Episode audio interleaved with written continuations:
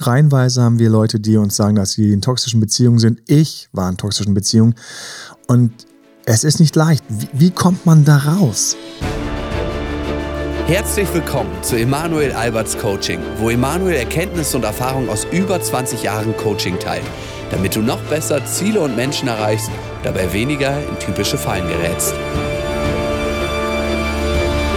Hallo in unserem Podcast.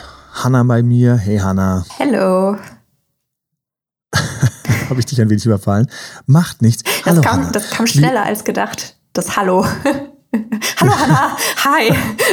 ja, sonst, sorry. Ähm, sonst, wir machen trotzdem, ähm, wir haben ja toxische Beziehungen. Hm? Ja. Und ähm, tatsächlich ist für mich wirklich total faszinierend, natürlich, dass ich selbst mal in einer toxischen Beziehung hing oder nicht einmal und wie schwer es da ist, rauszukommen, weil man ja denkt, hey, wenn eigentlich klar ist, wie sehr es nicht passt, dann sollte man doch einfach gehen. Mhm. Und man geht aber nicht. Und deswegen, und weil wir auch einfach so viel Feedback bekommen haben und sowohl auf dem Podcast als auch die Videos auf YouTube ähm, zu toxischer Beziehung, wo du auch sehr viel Wissen findest. Und nicht zuletzt sogar auch auf Instagram und auf TikTok, nach dem Motto, ich komme nicht raus, ich habe es nicht geschafft, ich habe nicht geschafft, von ihm wegzukommen, ich habe nicht geschafft, von ihr wegzukommen. Jetzt habe ich es geschafft, es ist anstrengend. Warum ist es so anstrengend? Wir haben darüber schon ein bisschen gesprochen, warum es anstrengend ist, warum man hängen bleibt, aber trotzdem, lass uns mal ein bisschen reingehen. Gerne. In einer toxischen Beziehung. War man in einer toxischen Beziehung, weil man an einem Narzissten festhing? Haben wir vielleicht jemand, der Borderline hat und das nicht in den Griff kriegt oder es zu krass ist? Vielleicht eine Person, die weggefallen ist oder weggebrochen ist über irgendwelche Schicksalsschläge, vielleicht eine Depression, vielleicht jemand, der zu stark an seinem Ex hängt oder mit dem Ex wieder Kontakt hat oder der sich einfach nicht in den Griff kriegt. Was auch immer der Fall ist, eine toxische Beziehung und wir sind an dem Punkt, wo wir sagen, hey, das wollen wir irgendwie ändern, das muss doch möglich sein. Mhm. Und das Erste, was mich ganz wichtig ist, es beginnt in der Beziehung. Wir müssen in der Beziehung anfangen, weil viele gar nicht schaffen, einfach rauszukommen. Ich sage immer, man hängt halt quasi im Grunde wie auf so einer Droge fest. Das ist einfach, man weiß ganz genau, dass das nicht passt. Man weiß ganz genau, dass es nicht in Ordnung ist. Die passenden Punkte kann man auch nochmal checken. Da gab es schon einen Podcast zu. Auf Insta findest du eine Liste. Ähm, passen wir zusammen. Ich werde auch nochmal YouTube-Videos dazu machen. Ich bin also an dem Punkt, wo ich wirklich weiß oder irgendwie für mich feststelle, das geht nicht für mich immer so, ich habe viel mehr traurige Momente als schöne Momente. Ich leide viel stärker, als dass es mir was bringt. Kurz, ich werde hier, ich gehe hier down. Ich gehe in die Knie. Und ähm, dann ist für mich so der Punkt, wo ich sage, okay, fang bitte in der Beziehung an, Grenzen zu ziehen. Ja. Das heißt, ich werde eigentlich, ich fange an, mich in der Beziehung stärker zu machen. Und das ist für mich so ein Moment, wo ich mich sehr gut erinnern kann. Wir hatten ja drüber gesprochen, Borderline. Ich weiß nicht, wie du gesagt hast, äh, warst du, hast du mal irgendwie mhm. so, Hanna, okay. Ähm, ich habe mir jetzt äh, nochmal angehört, die, die Folge. Und er hat mir tatsächlich auch, war, war schön nochmal sich so die Inhalte anzuhören, auch in Vorbereitung. Und dann habe ich gesagt, ja, man redet nicht so offen darüber, aber leider ja oder wie auch immer. Ich muss sagen, als ähm, Date Doctor war es sehr, sehr gut, als Beziehungscoach war es sehr gut, dass mir es passiert ist, dass ich definitiv ähm, jemand mit Borderline oder mehr Borderline und teilweise auch schwächer Borderline irgendwie gegenüber als Partner irgendwie hat und auch festgestellt habe. Und ich mag einfach, dass man sich darüber so ein bisschen dann auskennt und das einfach weiß und dann weiß, oh mein Gott, jetzt wird emotional übertrieben und so weiter und so fort. auch wenn man mhm. selbst weiß, ach, jetzt, jetzt übertreibe ich emotional viel zu stark. Und, das, und dass man so auch offen darüber sprechen kann. Weil was bei vielen passiert ist, dass wenn sie in einer toxischen Beziehung sind und dann Freunde oder die eigene Familie sagen so, hm, mhm. ist, das ist jetzt aber irgendwie komisch, dass er oder sie mhm. das macht, dass man dann dazu neigt zu sagen, ach, wieso, nein. Und dass man das dann halt relativiert und dass man selber den Partner beziehungsweise versucht auch noch die eigene Beziehung zu schützen, obwohl sie so toxisch ja. eigentlich ist. Ja, und dann macht man alles immer nach außen so, so schön. Ja. Und das kennt jeder. Man redet dann nach außen immer, man hält auch mal gegen.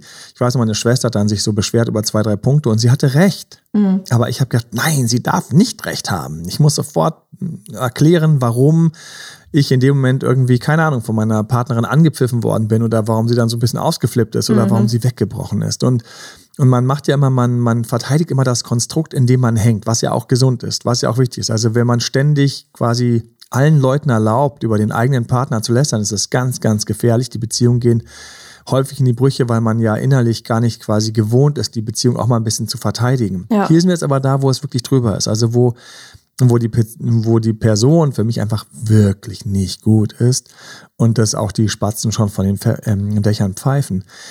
Ich bin also dort, wo ich jetzt quasi in der Beziehung langsam aufwache. Und aufwachen und ähm, in der Beziehung Grenzen ähm, ziehen, das geht für mich Hand in Hand und ich kann mich deswegen einfach sehr, sehr gut erinnern. Ich weiß noch, es hat sich einfach bei mir so gesammelt und ich habe mehrfach, ich habe auch schon Frühstücksfernsehen gesagt, fang an und schreib auf. Schreib auf, was schiefgelaufen ist. Schreib auf, wo es zum Beispiel total ungleich ist die ganze Zeit ja. und wo es auch ungleich war. Ich weiß noch, wie ungleich es war, weil ich gemerkt habe, ich habe irgendwie keine Ahnung, da und da und da und da gegeben, gemacht, war tolerant, habe verstanden. Sie eigentlich fast nie, weil sie hatte ja ihre ganzen Schwierigkeiten, ihre Herausforderungen. Sie hatte ja ihre Angstzustände und sie hatte ihre neurotischen Momente und sie hatte diese Momente, wo eben dann auch der Borderliner wieder stärker rauskam. Und, und ich habe halt immer gesagt, oh mein Gott, die Arme oder der Arme. Und ganz häufig höre ich, und das ist auch so lustig jetzt, auch wenn gerade im Zusammenhang mit diesen ganzen Narzissmus-Diskussionen, auf TikTok habe ich unglaublich viel Feedback auf die Narzissmus-Videos, die ich dort gemacht habe. Ganz viele lustige kleine Videos über Narzissten. Lustig sind sie nicht, aber sie sind durchaus trotzdem, also einfach so ein bisschen, bisschen suffisant, bisschen fies auf den Punkt gebracht. Ja. Und ähm, ich spüre dann raus, jetzt ein Element, auf das ich hinaus will, Mitleid. Mitgefühl.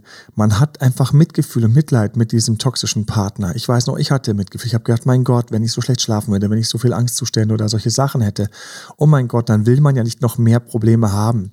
Und das ist so der Punkt, wo die Co-Abhängigkeit beginnt. Und wenn ich so sagen würde, was ist das Erste, was ich wirklich hart auflösen muss? Ich muss als erstes die Co-Abhängigkeit quasi einstellen. Das heißt, ich habe nicht mehr Verständnis dafür, dass er wegen seinem Narzissmus halt eben so ein Sensibelchen ist, was ich nicht anfassen darf, aber er darf austeilen er darf Witze auf mich machen und alle lachen, ho, ho, ho, ho, weil er einfach so schlagfertig dann so charismatisch und so toll daherlabern halt den ganzen Saal oder den ganzen Geburtstagstisch für, ähm, für seine Sprüche gefunden hat und es geht auf meine Kosten. Er darf das, aber wenn ich mal was sage, dann bricht er zusammen und sagt, wie kannst du nur von meinen Freunden, da hänge ich, da, da, da häng ich noch Tage dran und knabber noch daran, wie sie mich dann anlächeln, weil du da mit den Rücken gefallen bist. Und dann muss ich einfach sagen, stopp Stopp. Wer austeilt, muss auch einstecken können. Mhm. Wer sich's verkneift, der hat verdient, dass ich's mir verkneife. Wo ist die Waage der Justitia? Wo ist die linke Waagschale und die rechte Waagschale? Und sind die beiden ausgeglichen? Nein, sind sie nicht. Sie darf vor jedem Ding irgendwie kurz vor noch sagen, du, ich fühle mich nicht und darf einfach mal rausbrechen, aber ich, selbstverständlich, muss funktionieren. Ich habe jetzt auch gerade keinen Bock, deine Verwandtschaft zu sehen. Ich habe jetzt auch gerade keinen Bock, irgendwie jetzt einkaufen zu gehen, weil wir haben eigentlich noch genug und nur weil du in die frische Luft musst und irgendwie, ich habe einfach gerade, ich sitze jetzt hier gerade einfach gerne. So, und dann darf ich das nicht. Warum darf ich das nicht? Und das ist eigentlich rauskommen aus der Co-Abhängigkeit. Die Co-Abhängigkeit ist wann entstanden? Wo ist sie entstanden? Als du aus Mitgefühl, aus Nächstenliebe, mir fallen gleich mehrere Fälle ein, wo sie dann einfach gesagt hat, Mai, so ist er halt. Mai, das braucht er halt. Das darf er jetzt. Das schütze ich. Und dann erlebe ich einfach Menschen, die einfach lieb sind, nett sind, aber eigentlich leiden unter ihrem toxischen Partner. Ja. Frauen, die zu viel machen, zu viel geben und dann sagen, hey, okay, dann mache ich das halt. Männer, die sagen, na komm, dann mache ich halt noch das und das und das für sie, weil sie kann halt nicht so gut, sie ist halt schwächer, sie ist halt angegriffener. Und ich weiß es, weil ich in diese Falle gegangen bin. Und was halt man nicht weiß in dem Moment ist, in dem Moment tappst du in eine Co-Abhängigkeit, wie Vater oder Mutter mit einem kleinen Kind. Wir haben diese Programme in unserem Nervensystem. Wir haben diese Programme in unserer Psyche. Wir haben das Programm, dass wir einfach mal als großer Bruder, ich bin selbst einer, und an dieser Stelle liebe Grüße an meine Geschwister. ähm, ich bin einfach der große Bruder und ich bin halt gewohnt, ich kann halt mehr tragen. Oh, was kenne ich? Ähm, ich bin halt, ich bin besser darin, irgendwie, keine Ahnung, mehrere Punkte so noch im Blick zu haben, dass sie nicht runterfallen. Und schon renne ich für meine Partnerin, renne ich für meinen Partner. Mir fallen wirklich mehrere Kunden ein, ganz liebe Personen, ganz liebe Menschen, Ähm, ganz liebe Grüße an dieser Stelle. Der eine oder andere, die eine oder andere wird merken, dass ich sie meine. Ähm, ich weiß einfach, sie sind halt gut im Organisieren, sie sind halt gut im Machen, sie sind halt gut im Gas geben. Sie, sie haben das halt einfach alles ein bisschen besser im Griff als dieser Partner oder dieser Ex-Partner. Und dann geht's halt im Gehirn so nach dem Motto, ja, wenn ich da stark bin, dann darf ich doch helfen. Ist in Ordnung, aber wenn du anfängst zu leiden, wenn du dafür dann auf die Fresse kriegst. Oder wenn du an einer anderen Stelle, die eigentlich erhofft hast, jetzt so ein bisschen Streicheleinheit zu kriegen, ein bisschen Kuscheleinheit zu kriegen, ein bisschen Zweisamkeit zu kriegen, und das gibt's dann nicht, dann ist es Achtung, achte auf dich, dann ist es nicht mehr, dass der Stärkere gibt. St. Martin gibt da nicht seinen halben Mantel her aus Großzügigkeit, sondern wenn anschließend St. Martin auf, keine Ahnung, einem Tages- oder Nachtritt durch den, durchs Eis dann erfriert, dann hat das Teilen vom Mantel nicht viel gebracht. Dann gibt es zwar Kinderlieder für Jahrhunderte, aber wenn er anschließend irgendwie todsterbenskrank vom Pferd gefallen ist, dann haben wir ein Problem. Ja, wenn das Ding sowieso nur irgendwie unten im Schnee rum äh, runterhing und da Dreck aufgesammelt hat, dann großartig, dass er ihn geteilt hat. Ja, wenn er davon zu viel hatte, großartig, dass man teilt. Wenn man mal dafür dann quasi auch verzichtet, hey, das ist menschlich stark. Aber wenn ich im Grunde genommen gebe und dem anderen so ein bisschen pampern will, das aber gar nicht richtig ankommt, also sie hat dann einfach am nächsten Tag vielleicht einfach trotzdem einfach, einfach einen verdammten wieder so, eine, so, einen, so einen Moment gekriegt, so eine äh, Panikattacke. Ne? Und, und dann war alles wieder vergessen und, und da war einfach therapeutische Hilfe nötig und die wurde aber gar nicht richtig wahrgenommen. Also, mhm. Ja, ja, ich bin jetzt auch in der Therapie. Und dann gab es so verschiedene Therapeuten und dann, ja, dann wurde halt der Therapeut genommen, mit dem sich das gut angefühlt hat, aber nicht der, mit dem es richtig mal reingegangen wäre. Lauter so Details und man selber sitzt daneben und zahlt die ganze Zeit mit Emotionen, mit Zeit. Und das ist so ein Punkt, wo man aufwachen muss. Aufwachen aus der Co-Abhängigkeit. Ja, es ist schön, wenn du gerne gibst und wenn du gerne hilfst, aber es ist nicht in Ordnung, wenn du gerne hilfst und gibst und es nicht irgendwie in irgendeiner Weise wieder zurückkommt und du dich so ein bisschen dabei verschwendest. Und ich weiß es deswegen so genau, weil man lügt sich so schnell eins in die Hucke. Ja, man kriegt dann plötzlich so, man ist dann so extra tolerant. Ja, die berühmten Beispiele übrigens Co-Abhängigkeit an dieser Stelle ganz kurz, so ganz klassische laute Co-Abhängigkeit ist die Partnerin eines Alkoholikers. Ja. Sie kauft dann teilweise Alkohol, sie bringt den Alkohol mit, weil sie weiß, dass er abends dann irgendwann auf die Suche geht weil er dann eventuell auch irgendwie dann um die Häuser zieht, um das irgendwo zu finden. Dann hat sie ihn lieber zu Hause.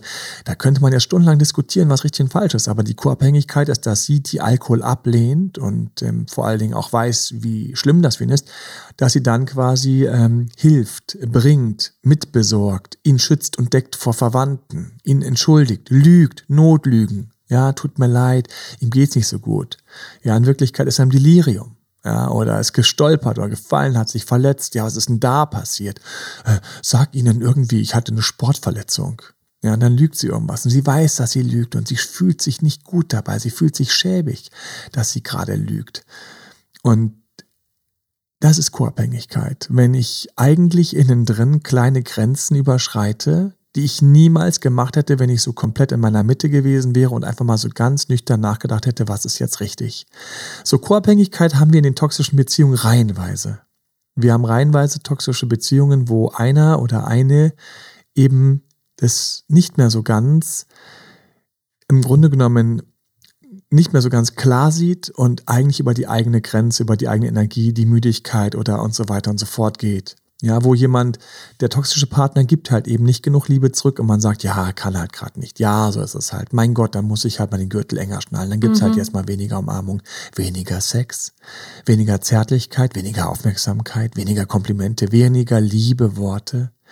Und ja, jetzt ist, jetzt ist er halt eben gerade wieder so der narzisstische. Jetzt, jetzt muss er sich halt um die ganzen Kollegen und Kolleginnen kümmern, den ganzen Abend. Hat halt kein Wort für mich gehabt. Ja, das, das muss man nachsehen, weil das sind ja alles wichtige Kollegen. Da muss ja das, das, das Firmenklima muss ja stimmen. In Wirklichkeit weiß man ganz genau, was daneben hätte sehr schön hätte kommen können, dass er sich auch mal gekümmert hätte und Freunde kommen oder Kollegen sagen dann, ja, so, dein Partner war ja nicht so aufmerksam, ne? der war ja eher woanders und denkst dir, dann lügst du noch und sagst, ach Quatsch, das muss der, muss der und du denkst dir innerlich, innerlich fällst du gerade wieder ein kleines Loch. So, da sind wir also bei Co-Abhängigkeit. Ja. Und dann geht's jetzt, Grenzen zu ziehen. Was hast du gedacht, als wir den Punkt Grenzen zu ziehen hatten?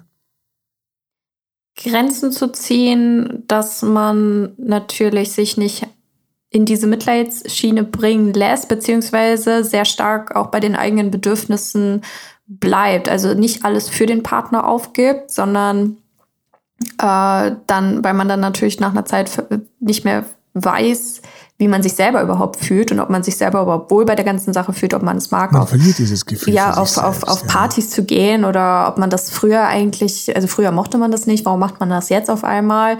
Ähm, warum, ja, hm. warum beginnt man so neue Gewohnheiten und da halt dann immer ganz stark dieses kleine Ampelsystem im Kopf zu haben, Moment, stopp, warum mache ich das? Mache ich das jetzt nur für ihn, nur für die Beziehung und welchen Anteil Oder habe ich dabei? Ja. Ich habe immer wieder auch ein paar Männer, die sich ähm, hier verirren. Ja, ganz klar.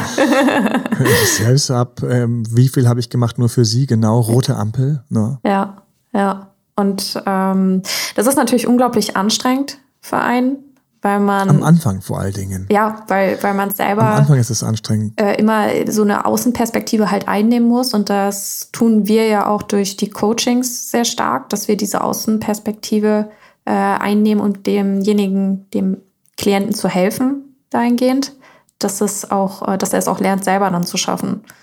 Ja. Ne? ja. Ich ich mag das Ampelsystem, lass uns ruhig mal ganz kurz durchgehen. Also rot sind die Sachen, die mir gar nicht gut tun, die einfach auch daneben sind, im Grunde genommen, wo jeder sagen würde, also wenn du einen gesunden, dich liebenden Elternteil hast, weil manche kommen jetzt auch und da habe ich deswegen auch ähm, schon was zu gemacht, ähm, wenn der Elternteil narzisstisch ist. Oh ja. Mhm. Aber wenn du liebende Eltern hast, die da in dem Moment sagen würden, hey, das ist nicht okay, ist nicht okay, dass du jetzt von deiner Firmenparty gehen musst, weil es ihm oder ihr jetzt mal wieder schlecht geht. Es ist nicht okay, dass du den ganzen Abend zuschauen musst, wie er sich um irgendwie zwei Kolleginnen kümmert, weil mhm. er sich mit denen dringend wieder besser verstehen muss. Narzissten sind ja schamlose Lügner teilweise auch, erzählen dann vorher ihr noch so, ja, da gibt's also zwei Kolleginnen und mit denen läuft zurzeit ganz schlecht. Es ist wichtig, dass ich mich mit denen wieder besser verstehe, das Projekt wieder anheize und so. Dann denkst du noch am Anfang, ach, wie gut er sich mit denen versteht, toll, dass es wieder läuft. Und als der Abend vorbei ist und quasi ständig draußen waren und irgendwo anders rumgehüpft sind und du die ganze Zeit quasi ersatzbespaßt worden bist von irgendeinem so langweiligen anderen Typen, der dich da als einsames Mädchen schon erkannt hat, wenn du dann mit diesem hohlen Gefühl nach Hause gehst, weil du überhaupt nichts hattest und quasi nur Staffage warst, so quasi Deko von ihm und er, und dann sagst du dann so mit so einem leicht bitteren Nachgeschmack so im Auto so, ja, ich hoffe, ihr versteht euch das wieder besser. Und dann sagt er so, ja, das war total großartig, dass ich die ganze Zeit mit dem reden konnte und so weiter. Es war ganz wichtig, dieses Firmenfest, weil ich war in den letzten Tagen wirklich verunsichert. Und hey, vielleicht ist es einfach nur gelogen. Es ist nur gelogen. Er wollte dich als Deko dabei haben. Er wollte aber außerdem mit den beiden flirten können und wollte sich ungezwungen fühlen, weil du warst ja da. Das heißt, wenn die Deko da ist, kann man natürlich noch besser tanzen. Also da haben wir so rote Ampeln. Mhm. Lass uns mal orange und grüne anschauen. Wenn ich über Orange nachdenke, dann haben wir Sachen, die genau in der Mitte sind. Da gibt es die einen Freunde, die sagen würden, hey, das ist jetzt schon okay, dass das mal so gelaufen ist und hey, in meinem Fall, sie hat jetzt wirklich gerade mal zwei wieder ganz schlimme Nächte gehabt, wo sie halt gar nicht geschlafen hat. Mhm. Da ist es einfach okay, dass man sich einfach ein bisschen zurücknimmt, weil man würde sich einfach einen Partner immer, für einen Partner immer ein bisschen zurücknehmen und du hast jetzt auch nicht wirklich einen Schaden dabei genommen. Also es ist so zwischen den Welten, es ist jetzt nicht wirklich hochwertig für die Beziehung gewesen, aber es gibt einfach diese Sachen. Es gibt auch manchmal Sachen, wo man selbst vielleicht vielleicht überreagiert hat oder gereizt reagiert hat. Und dann war man auch ein bisschen fies. Also man hat im Grunde genommen so in beide Richtungen, hat es auch ein bisschen gestrahlt. Und das kann auch mal vorkommen. Es ist einfach nicht jeder immer perfekt. Und bitte, falls du gerade eine gesunde Beziehung hast, bei der manchmal einfach ein paar Sachen schieflaufen, dann ist es für mich völlig in Ordnung. Das gehört einfach dazu. Es muss einfach, jeder hat ein paar Schwächen. Ja. Es ist einfach manchmal so, dass man einfach sagt, okay, bei dem Streitgespräch, da war ich selbst auch ein bisschen fies. Oder Tatsache ist, ja, es ist zurzeit bekannt, dass er so ein bisschen um seinen Job eigentlich bangen muss und eigentlich ist es tatsächlich gut, dass er da ein bisschen connecten konnte und da war ich als Deko und einfach Stütz im Hintergrund auch gar nicht so schlecht. Und ehrlich gesagt, ich bin ja dann auch nicht bis zum Ende geblieben. Ich bin ja einfach auch dann zwei, drei Stunden früher gegangen, nachdem so die ganzen Pflichtelemente vorbei waren. So, also Orange ist das, wo sich die Freunde auch streiten würden, wo es also auch einen gäbe oder zwei, die es anders sehen und sagen würden, es ist nicht so schlimm. Kommen wir zu Grün. Was ist grün? Mhm. Grün wäre dann dementsprechend, wenn beide sich auf ihre Art sehr wohlfühlen ähm, wenn es etwas ist, was sie gemeinsam teilen können. Also nicht nur, dass der eine in der Situation jetzt ein gutes Gefühl hat und der andere sich denkt immer, ja, okay, gut, dann mache ich das jetzt für den Partner. Beispiel wäre, äh, wenn, wenn man im Freizeitpark ist und man selber hasst Achterbahn fahren wie die Hölle und der Partner will es aber unbedingt machen und man denkt sich, jo, okay, dann fahre ich halt einmal mit. Oder, oder ich stehe daneben unten und schaue zu. Oder ich stehe unten daneben und schaue zu. Am besten wäre es natürlich. Ähm, Selfies mit Freund, Fremden. Ach Quatsch. mit Fremden. Emanuel, wo Quatsch, bist du schon wieder? ähm, ja, es war eben noch grün und dann hat Emanuel angefangen. Äh, und jetzt wird's rot. Jetzt wird's rot. Nein. Und wenn dann ähm. der Partner von der Achterbahn runterkommt und ich dann irgendwie so richtig schön spaßig mit drei, vier Fremden rumstehe und wir einfach unglaublich viel Spaß haben, dann bringe ich meiner Partnerin bei, sie wird nie wieder ohne mich auf die Achterbahn gehen. Genau, und so haben wir dann das Achterbahn-Thema auch der gelöst. Manipulation. Aber wir waren bei genau. Grün. Für mich ist noch was grün. Für mich ist auch grün, wenn man mal ein schwieriges Gespräch hat. Ja. Ich liebe ja dafür Spaziergänge. Oder man sitzt irgendwo und man nimmt sich wirklich, reißt sich ein bisschen am Zügel, an den Riemen, am Riemen und streitet eben nicht, sondern bespricht mal wirklich ganz kurz. Es gibt zwei, drei Sachen, die, die sind mir aufgefallen und du weißt, ich schluck sie sowieso nur runter, dann irgendwann kommen sie raus. Wollen wir jetzt kurz drüber sprechen? Ähm, einfach auch wenn es konfrontativ ist und auch wenn es jetzt ein bisschen ätzend wird, aber wollen wir kurz drüber sprechen? Für mich ist auch grün, dann einfach über sowas zu sprechen und einfach etwas anzusprechen, eben was einfach für die Beziehung wichtig ist zu klären. Wenn es ständig vorkommt, dann wird es für mich orange und wenn es ständig vorkommt und es nur ich mache und der andere eigentlich wirklich dabei im Grunde eigentlich nur im dreifachen Strahl kotzt, dann ist es wieder rot. Aber ab und zu eben auch was anzusprechen und zu klären und ein Klärungsgespräch zu haben, nicht einseitig, dann ist das für mich übrigens auch was Grünes. Wir mhm. haben also Sachen, die sind gut für Beziehungen, die sind in guten Beziehungen. Jetzt sind wir also dort, wo wir aus der Co-Abhängigkeit rauskommen. Es ist für mich ganz wichtig, mir hilft dabei das Schreiben. Ich weiß noch, wie ich das im Frühstücksfernsehen gesagt habe, ich habe es eben erwähnt, ich schreibe auf. Und beim Schreiben, warum ich das immer wieder erwähne, ist, weil ich feststelle, selbst beste Freunde, ich hoffe, du weißt, dass du gemeint bist, schreiben dann teilweise nicht mit, obwohl ich gesagt habe, Mensch, fang doch anders aufzuschreiben. Also ich hatte schon die Liste in meinem Kopf, was da toxisch war. Ich hatte schon die Liste im Kopf, wie das einfach eine toxische Beziehung war. Die toxische Beziehung in dem Fall kann ich mal ganz anonym so ein paar Elemente ansprechen, war einfach, dass wir zwei, zwei Persönlichkeitsstörungen haben, die aufeinander getroffen sind. Und ähm, wir hatten auf der einen Seite halt eben sehr viel Ego und auf der anderen Seite sehr viel emotionale Ungelenktheit und Explosivität. Jetzt kann viele, die so die letzten Podcasts gehört haben, schon überlegen, was das wohl sein könnte. Kleines Quiz.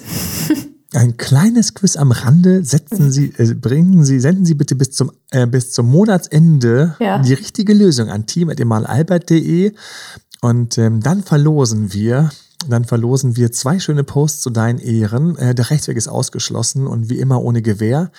Ähm, Hast du das schon mal gemacht? Das hört sich sehr professionell an, wie du das hier vorschlägst. ich, ich, muss immer, ich muss immer schmunzeln, weil es gab mal so eine Zeit, wo ständig irgendwo irgendwelche Preisausschreiben waren. Ich glaube, da kommen jetzt so ein paar ältere Jahrgänge raus. Und ähm, meine Schwester und ich haben mal die Lottozahlen angeschaut und dann hieß es immer, wie immer ohne Gewehr. Und wir hatten halt einfach keine Ahnung, haben gedacht, da ist halt keiner mit dem Gewehr vorbeigekommen, hat irgendwie den Moderator bedroht irgendwie dafür gesorgt, dass die oh, Lottozahlen irgendwie getürkt werden. Ja. Wir haben immer gedacht, geil, jeden Samstag hat es wieder geklappt, Lottozahlen wurden gezogen, keiner kam mit dem Gewehr und hat irgendwas durcheinander gebracht. Alle sind am Leben geblieben. Ja, ich habe gedacht, Gott sei Dank sind auch diese Woche wieder die Lottozahlen fair. Ich habe keine Ahnung, was ich heute darüber denken soll, aber bevor ich das abfliege, wie immer ohne Gewehr, siehst man auch, dass Rechtschreibung war nicht immer meine Stärke, weil das, das stand auch unten dann mit R geschrieben und ähm, egal. Also, wir haben ja diesen Fall gehabt und da war es so, dass er hat sich einfach die Sachen nicht aufgeschrieben, ja, und er hat nicht, ich habe mir gesagt, bitte schreib dir jetzt mal langsam die Sachen auf, schreib, weil beim Schreiben passiert etwas ganz, ganz Geiles. Und das ist eine Sache, die, die vielen Leuten gar nicht bewusst sind, ist, beim Schreiben schaltet sich halt der Neokortex ein, stärker ein. Neokortex, ganz kurz Biologiestunde vom Nicht-Biologie-Professor ähm, Emanuel. Und zwar ist es einfach der Teil in deinem Gehirn, diese graue Masse, in der du einfach sehr intelligent bist und denkst. Und die Schwierigkeit in toxischen Beziehungen ist, dass sich dieser Teil leider häufig ausschaltet. Nein, er schaltet sich nicht aus, inkorrekt, sondern unter Stress wird einfach von den tieferen Gehirnregionen, Stammhirn, Säugetiergehirn, wird der Neokortex halt ausgeschaltet. Ich kann darüber nicht häufig genug sprechen und ich erwähne es immer wieder, weil das einfach täglich passiert. Täglich passiert, dass ich in einem kleinen Streit bin oder in einer kleinen toxischen Situation bin und in dem Moment rege ich mich auf und in dem Moment, wo ich mich aufrege, wird einfach Flight and Fight Modus aktiviert, also wird ähm, geht dann auf Flucht oder auf ähm, Kampfmodus, ja. Und in dem Moment weiß einfach mein, äh, mein Stammhirn, mein Säugetiergehirn weiß einfach, ich bin viel effektiver, wenn oben noch der langsame Nachdenker, Schlaubi, Schlumpf oder wie auch immer ich diesen Teil nennen möchte, wenn der einfach mal kurz die Klappe hält.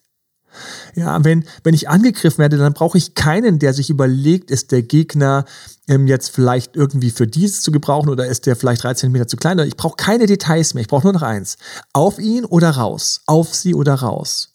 Und so sehen ja auch dann die Streits aus in Beziehungen. Ja, der Neokortex wurde ausgeschaltet. Dort, wo einer sagt, wir hatten doch mit ein paar Therapeuten vereinbart, vom Kind gibt es keinen Streit mehr. So, der wird einfach ausgeschaltet. Raus. Niemand braucht Schlaubi Schlumpf in einem Kampf. Der geht erstens, der wird sowieso ins Gras beißen, ja, weil der hat nie trainiert.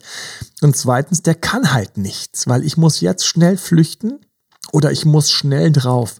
Und übrigens ganz kurz an dieser Stelle, ich empfehle immer bei Streits in Beziehungen Flucht, Schnellflucht. Ist zwar hart, ist zwar brutal, ist böse, aber Hallo, wie heißt der Podcast? Trennung aus einer, aus einer toxischen Beziehung. ist mir gerade so eingefallen. Deswegen, aber weil ich gar nicht häufig genug sagen kann, Streits, Streitigkeiten sind ganz häufig gar nicht so gut, wenn sie eben nicht cool geführt werden, also nicht eben vorbereitet oder nicht einfach mit, mit was zu schreiben. Und deswegen sage ich immer, schreibt auf, weil was passiert, wenn du jetzt schreiben würdest? Beim Schreiben wird der Neokortex eben aktiviert, weil Schreiben ist halt eine, eine kognitive Fähigkeit, ähm, die geht nicht so aus dem Säugetier, also Hunde und Katzen können nicht schreiben. Und, ähm, und Reptilien, also Stammhirnareale, also Reptilien können erst recht nicht schreiben. Ja. Und dann ist es einfach so, dass wenn du schreibst, dann schaltest du quasi den Neokortex wieder ein. Das heißt, du schaltest einfach wieder ein, die ganzen Sachen, eben höheres Wissen, höhere Erfahrung, ähm, disassoziieren, also auf Dinge mit Abstand schauen, all diese Sachen. Und ähm, er hat halt nie geschrieben und ich bin also schier verrückt geworden, weil ich wurde quasi im Zweitagestakt aufgeladen mit was jetzt wieder alles in der Beziehung passiert ist, die sich dann auch trennen wird. Und ich habe immer gemeint, jetzt fang doch mal an, Klarheit zu bringen, äh, reinzubringen. Und auch bitte in der Kommunikation, bitte in der Kommunikation mit ihr. Fang doch bitte an, auch ihr gegenüber das, was du hier teilweise sammelst, einfach mal stückweise auf den Tisch zu legen. Und da sind wir jetzt für mich bei einer guten Trennung, einer toxischen Beziehung. Ich sammle diese Sachen, ich komme raus aus der Co-Abhängigkeit. Ich weiß noch, wie ich gesagt habe, ich habe irgendwann gesagt, wenn ich hier drauf gehe, wenn ich hier quasi langsam abbaue, wenn ich quasi verrieben werde, wie so einen Käse zwischen so zwei, zwei Steinplatten, ja, wenn das langsam der Fall ist, dann ist diese Beziehung für niemanden gut. Und mhm. dann habe ich mich hingesetzt und habe angefangen aufzuschreiben, hier, das war ungerecht. Da bist du mir unnötigerweise in den Rücken gefallen. Hier an der Stelle habe ich das, das, das, das gemacht und du gar nichts. Ist ja okay, dass du gerade schwächer drauf bist. Aber gehen wir und dann geht man rein. Und dann geht man rein und dann habe ich auch festgestellt, hey, das tut mir richtig gut. Das heißt, man fängt an aufzuwachen. Ja, man fängt an aufzuwachen und dieses Aufwachen ist sehr gut. Ich habe die Beziehung in dem Moment noch nicht beendet. Ne? Mhm. Aber ich habe in dem Moment angefangen, ein Kreis schließt sich, die Stärke aufzubauen, Grenzen zu ziehen. Grenzen. Und jetzt kommt was ganz Wichtiges. Und ich, eventuell werden wir eine zweite Runde brauchen für diesen Podcast weil ich musste in dem Moment auch gegen meine Sucht kämpfen. Weil meine Sucht nach, nach ihr und wir entwickeln Süchte in toxischen Beziehungen. Deswegen ist es ja so schwer zu gehen.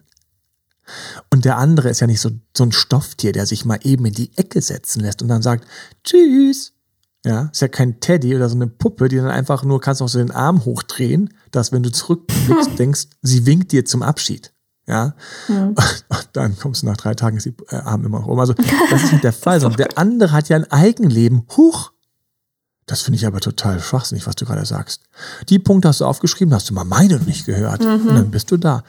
Und dann bist du aber wirklich, und deswegen ist also dieses Aufschreiben und darüber sprechen, weil es für mich in dem Moment auch eine total hochgrüne Aktivität. Dabei kann ich dann zum ersten Mal Grenzen ziehen. Also ich habe Grenzen gezogen. Jetzt werden viele fragen, was hast du für Grenzen gezogen? Was habe ich für Grenzen gezogen? Ich habe für mich ganz klar gesagt, wenn ich zum Beispiel komme, dann möchte ich auch, dass man sich sieht und ich nicht erstmal irgendwie so stundenlang irgendwo rumsitzen muss, weil sie gerade gar nicht kann. Dann muss ich einfach zurecht machen und dann muss sie einfach auch dann quasi aus ihrem kleinen Konkon rauskommen, weil wenn sie irgendeinen Termin hatte mit irgendjemanden, also wenn irgendwie um 10 Uhr, keine Ahnung, um 10 Uhr wäre jemand gekommen zum Wasser ablesen am Samstag, dann wäre sie auf jeden Fall da gestanden, hätte gesagt, kommen Sie rein, hätte sie auch nicht gesagt, ich habe ich hab gerade schlecht geschlafen, dann können Sie übermorgen oder nächste Woche wieder kommen. Da wurde dann plötzlich, dann war plötzlich quasi, dann war alles in Ordnung, dann wurde klar gemacht, dann musste man funktionieren, dann wurde ein Schwarztee gekocht, so und getrunken. Aber wenn ich dann irgendwie komme, mich, nö, nee, nee, der will ja was. Ja, wer will was? Willst du nichts? Ja, also, nee, willst du nichts. Und jetzt kommen wir zu Grenzen ziehen. Wenn du nichts willst, wenn eigentlich dich die Beziehung jetzt überhaupt nicht irgendwie tören, wenn du sie nicht brauchst. Und ich weiß noch, ich war mega klar und aufgeräumt. Dann lass uns das doch jetzt beenden.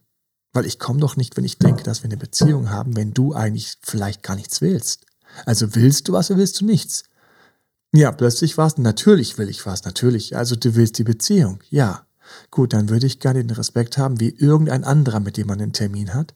Weil wenn irgendein Handwerkerle vorbeikommt oder irgendwas anderes ist oder auch was, irgendwas gibt wie, keine Ahnung, um elf ein Brunch, dann bist du um zehn vor dort. So, warum hat der Brunch mehr Respekt als ich? Warum so und so weiter und so fort. Es gab andere Punkte. Ich springe mal in andere Beziehungen, in andere Fälle rein. Dann gab es halt plötzlich diese Gefühle für jemand anderes, eine dritte Person. Ja, was machen wir damit? Wenn wir die Beziehung, halten wir die Beziehung jetzt? Du willst die Beziehung halten, obwohl du gerade Gefühle für einen Dritten hast. Das ist ein, das ist ein dickes Ding. Was machen wir dann? Habe ich dann jetzt die Freiheit, auch was mit einer vierten Person anzufangen? Ja oder nein? Ist es gerecht? Ist es fair? Wo halten wir daran fest? Sind wir jetzt für eine Phase offen? Mhm. Darüber zu sprechen, darüber ganz ruhig zu sprechen und sich zu fragen, was ist jetzt fair und was ist, was, was kann ich noch emotional vertreten?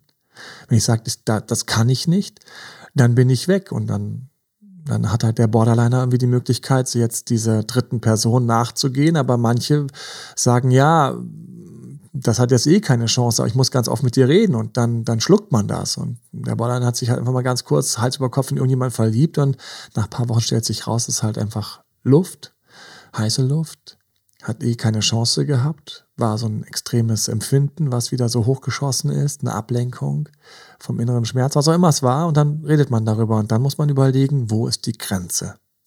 Grenzen ziehen ist etwas, was jetzt, wenn du das hörst und bist in einer toxischen Beziehung, dann weiß ich, du hast mein vollstes Mitgefühl, das kriegst du nicht mal eben hin. Du ziehst nicht jetzt eben mal Grenzen inspiriert, sondern du musst aus der Co-Abhängigkeit und aus der Sucht, du musst sie ein bisschen durchschauen ja. und dann überlegen, okay, wo sind Grenzen? Ich, ganz häufig helfe ich Menschen, Männern, ich weiß noch, ich sage, hier musst du eine Grenze ziehen.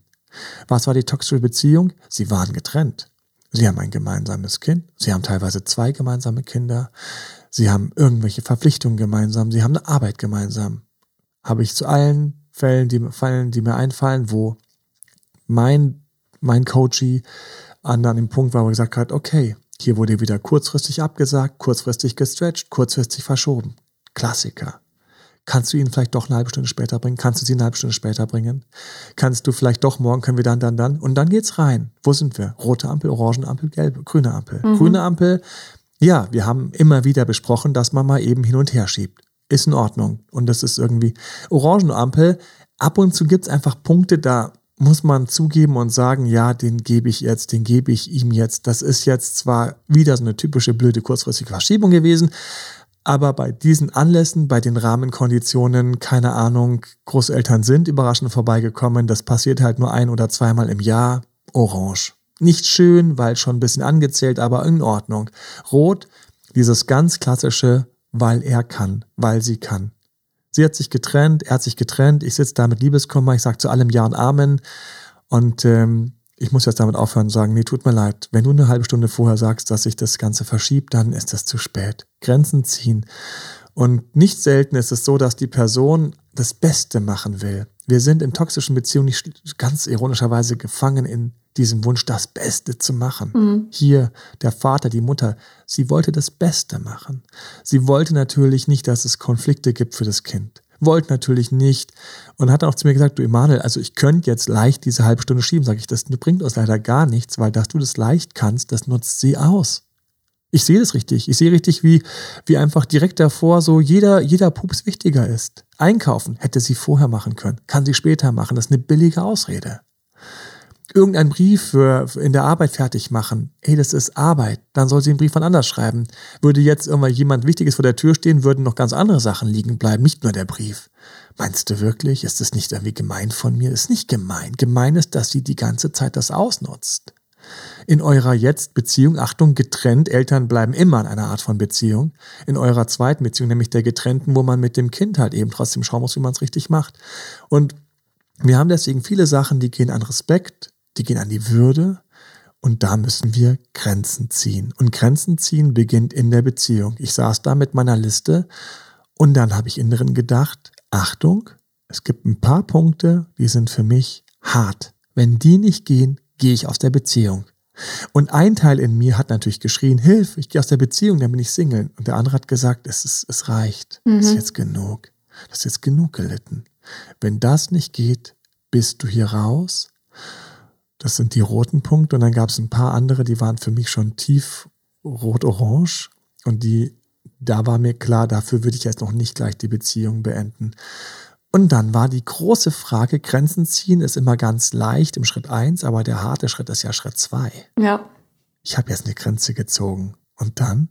Und dann geht es vor allen Dingen darum, diese Grenze erstmal zu halten und sich nicht über ja. die Stöckchen wieder rausziehen zu lassen, sodass die Grenze sich wieder ja. verschiebt. Konsequenz. Beziehungsweise ähm, auch ganz stark, wenn man diese Grenze zu Rot überschritten hat und sagt, okay, ich, ich muss raus hier, dann da auch zu bleiben. Ne? Wie, wie oft hast du, Emanuel, oder auch ich, äh, Klienten, die dann wieder zurückfallen und sich ja. eigentlich aus der Beziehung, ja, Beziehung lösen wollten und es einfach nicht schaffen.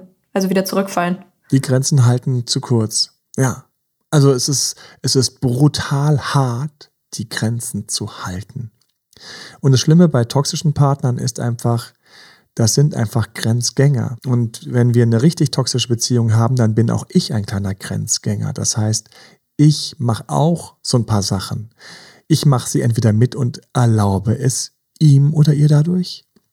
Und da muss ich mir auch an die Nase fassen auf meinen Listen. Und das ist eine Sache, die viele unterschätzen. Schreibe ich auch immer die Sachen auf, die ich nicht bei mir in Ordnung finde und wo ich aufpassen muss. Gar nicht so sehr, weil ich mich anprangern will, sondern weil ich will einfach ich will einfach das ganze Bild haben. Ich will einfach die Wahrheit haben. Ich will einfach, ich, ich habe in so einem Teil so, ich will dann die Wahrheit haben. Und es wurmt mich unglaublich, wenn ich denke, ich habe nur die halbe Wahrheit hingeschrieben. Ich schreibe mir auch auf, wo ich, wo ich hake, wo ich quasi sie verführe, also sich auch Dinge extra und Sonderrechte rauszunehmen, wo ich quasi ihr den Korridor aufgemacht habe, wo habe ich sie verwöhnt, wo habe ich als Elternteil dem kleinen Mädchen angewöhnt, Prinzessin bleiben zu dürfen. Und zwar nicht die coole Prinzessin, sondern so ein bisschen die fiese oder die kleine, die egoistische Prinzessin. Ja. Mhm. Auch das ist ganz wichtig. Diese Konsequenz zu halten, ist etwas unglaublich Wichtiges. Und ich habe ja gesagt, für mich gibt es immer am Schluss so eine kleine Sache, weil wir werden Teil zwei brauchen. Ich sehe das jetzt schon. Und zwar, für mich ist so ein Hammerkniff, ist ein Motivationskniff, den ich dir unbedingt mitgeben möchte. Und ähm, deswegen, wenn ich merke, ich muss jetzt mit den Grenzen konsequent sein, wenn sie wieder was verschiebt, sage ich, dann lassen wir es. Mhm. Entweder das Große, dann lassen wir es, oder das Kleine, dann lassen wir es, dann ist der Tag hier gelaufen. Ähm, dann gehen wir gar nicht zum Brunch. Wie? Aber ich bin noch so weit, aber dann bin ich halt eine Stunde später. Das ist doch immer halt, nein, ich bin es einfach satt, dass du bei mir verschiebst und ich dich bei anderen erlebe, wie du teilweise noch mich stresst, damit wir beide pünktlich sind. So diese, diese Schere, die auseinanderklafft. Für deinen Dad, für deine Mutter, für irgendwelche Freunde und so weiter und so fort, werde ich gestresst, wenn sie zu spät kommen. Dann geht es um drei, vier Minuten, aber du hier bei mir locker mal eine Stunde. Und in diesem Fall, ich habe später noch was vor. Es stößt an, du weißt das, aber du riskierst, dass ich alles wieder möglich mache. Nein. So.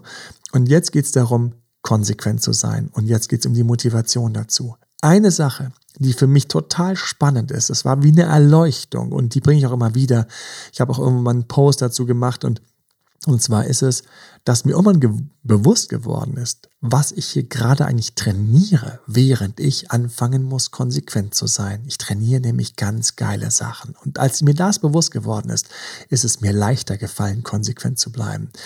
Erstens, wenn ich konsequent bleibe, trainiere ich Selbstdisziplin. Selbstdisziplin, darüber könnte ich einen ganzen Podcast machen, wie geil Selbstdisziplin ist, warum es auch so fucking schwer ist, selbstdiszipliniert zu sein und warum ich, du, jeder, der selbstdiszipliniert ist, wir werden dadurch attraktiver. Leute mit einer hohen Selbstdisziplin genießen einen ganz, eine ganz, ganz großen, so, so eine Aura, genießen so einen Ruf, mhm. genießen so ein Charisma, genießen ganz viel Respekt von anderen Menschen. Leute mit, hohen, mit einer hohen Selbstdisziplin werden von anderen Menschen bewundert. Wenn du attraktiver werden willst, kannst du nur an deiner Selbstdisziplin schrauben und du wirst attraktiver wirken, ohne dass ich auch nur einmal dich zum Friseur geschickt habe oder zum Klamotten einkaufen oder zum Zahnarzt, damit der Mundgeruch besser wird.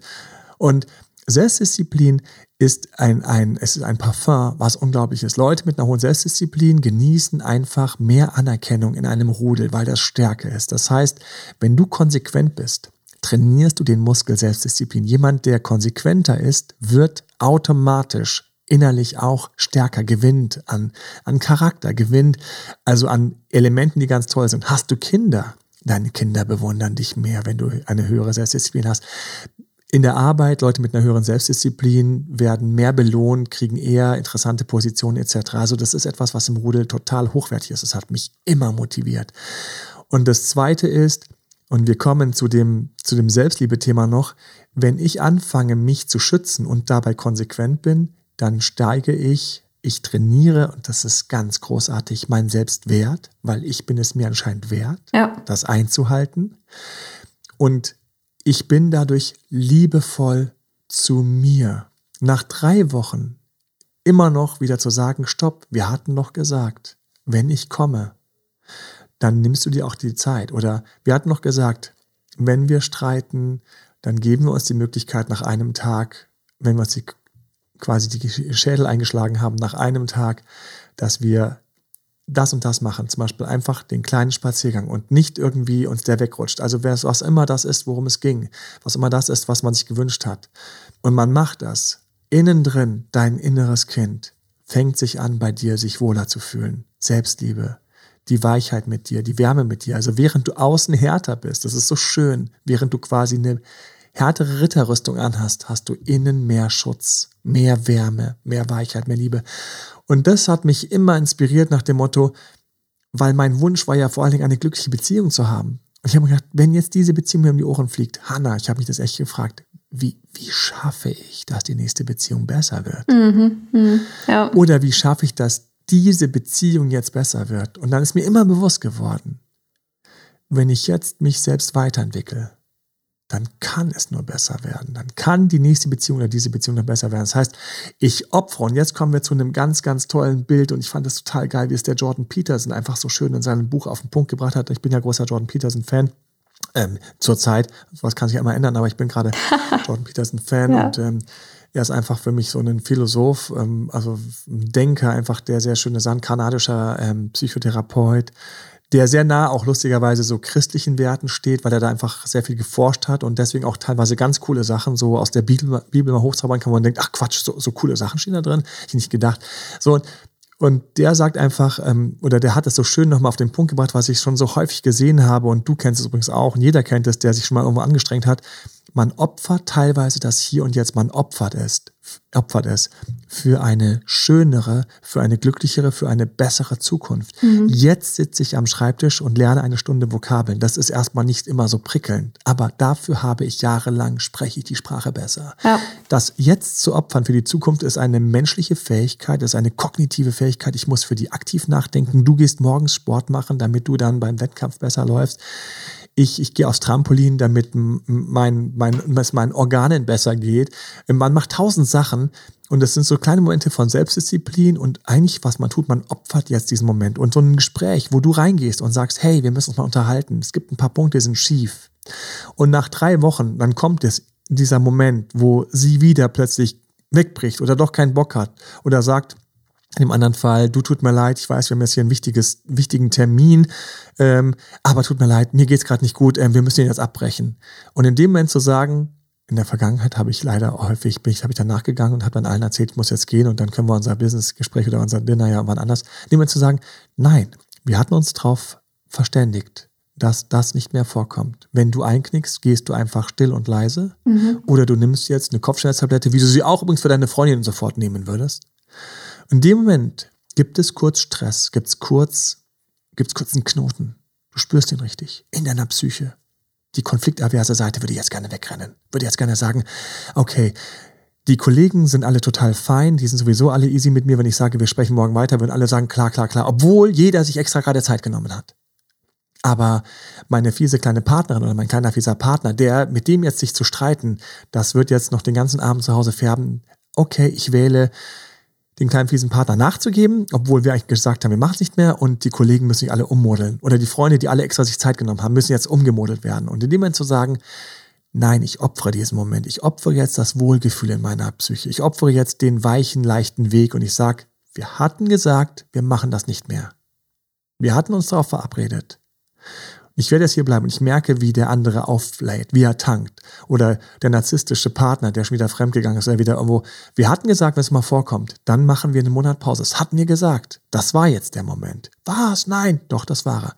Ich opfere das hier und jetzt. Opfere das hier und jetzt. Opfere, dass es kurz unbequem wird. Ja, du opferst diesen Moment, deine Bequemlichkeit kurz, schmeißt sie raus für eine bessere Zukunft. Ich finde das so ein schönes Bild und das ist eine Sache, die zum Beispiel eben Tiere nicht können.